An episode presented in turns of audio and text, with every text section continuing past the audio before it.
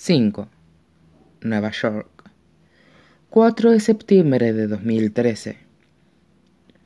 Hay un chico harto de su corazón roto, harto de su cerebro atestado de tormentas, de modo que bebe hasta que es incapaz de sentir los fragmentos raspándose unos con otros en el interior de su pecho, hasta que es incapaz de oír los truenos que azotan su cabeza.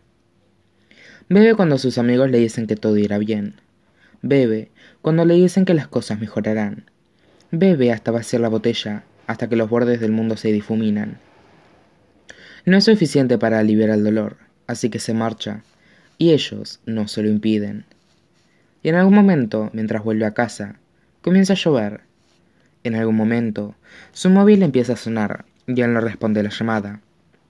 En algún momento la botella se le resbala y Henry se hace un corte en la mano. En algún momento, se encuentra frente a su edificio se sienta en las escaleras, se presiona las palmas de la mano contra los ojos y se dice a sí mismo que no es más que otra tormenta. Pero esta vez no parece que vaya a remitir.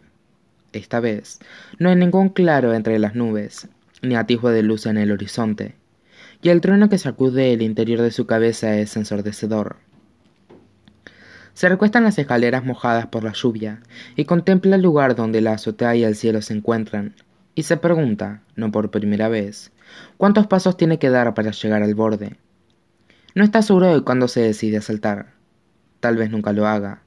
Tal vez decida entrar y subir las escaleras, y cuando llegue a la puerta de su casa, decida seguir subiendo, y luego, al llegar a la última puerta, decida salir a la azotea.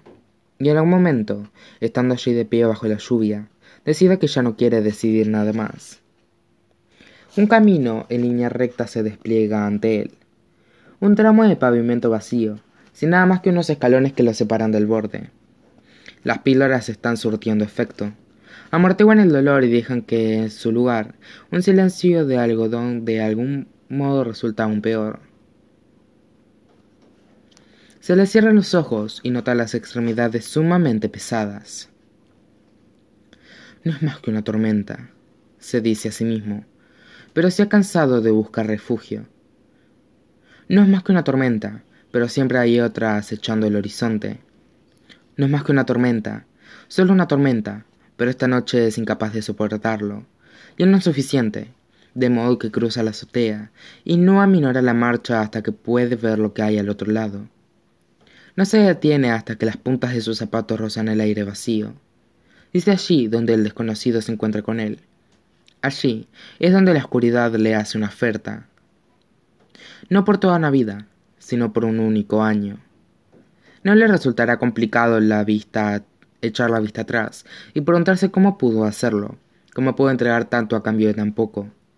Pero en aquel momento, con los zapatos acariciando la noche, lo cierto es que habría vendido su alma por menos, habría intercambiado una vida entera de sufrimiento por un solo día, una hora, un minuto, un instante, de paz, simplemente para adormecer el dolor de su interior, simplemente para apaciguar la tormenta dentro de su cabeza.